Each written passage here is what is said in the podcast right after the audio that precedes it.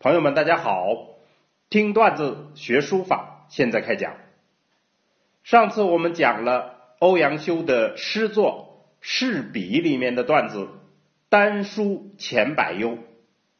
今天我们要讲米芾的《海月名言》里面的段子“集古字”。集古字的意思就是收集古代的字。这是别人对米芾书法特色的一种嘲讽式的称呼。好，我们现在把原文先串讲一下：“吾书小字行书，有如大字。”意思就是我写小字行书，就和大字一样。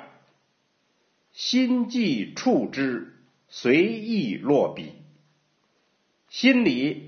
已经胸有成竹，然后随意落下笔墨，皆得自然，备其古雅，都做得自然而然，具备了古雅的风韵。壮岁未能立家，到了壮年却没有独立成家。人谓五书为集古字。人们称呼我的书法为集古字，盖取诸长处总而成之。那其实是收集了各家的长处综合而成的。既老始自成家，年岁老了以后就自成一家。人见之，不知以何为祖也。人们看见了，不知道这是出自哪家的。好，我们现在整体把这个段子诵读一遍：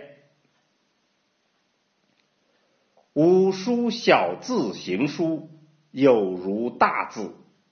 心既触之，随意落笔，皆得自然，备其古雅。壮岁未能立家。人谓五书为击鼓字，盖取诸长处总而成之。既老始自成家，人见之不知以何为祖也。好，下来我们做一个解析。米芾的痴狂是出名的，不过从他的海月名言可以看出。他具有艺术家的真诚，这里他提供了自己学书的真实经历，应该对后人很有启示。他的学书经历是最初学习唐人，后来学习晋人，这个转变是受到了苏轼的点拨。应该说，修养超群的苏东坡的确对问题的认识深刻而准确。他的指导使米芾进了一大步。米芾自己对问题的认识是：他从别人带讥笑意味的击鼓字评价，走向自成一家，是一种必然的历程。到底如何认识击鼓字的问题？这个问题更现实的意义在于：我们今天能以击鼓字的方式而自成一家吗？其实，学习书法从来不存在固定的唯一正确的道路模式，这就和人生的道路一样，也和世间其他任何事情中间的事理逻辑一样，找不到固定的模式，没有唯一正确的选择。击鼓字对有些人可能是泥潭，永远走不出来，而对另一些人。可能是高台，供他振翅高飞。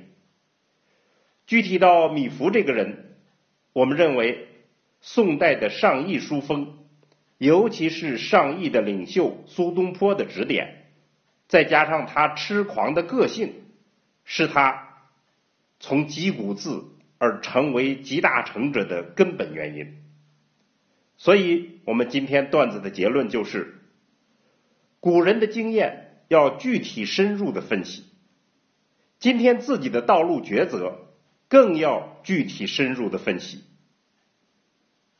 因为学书的经历很大程度上是一种认知行为。好，关于这个话题，我们今天就讲到这儿。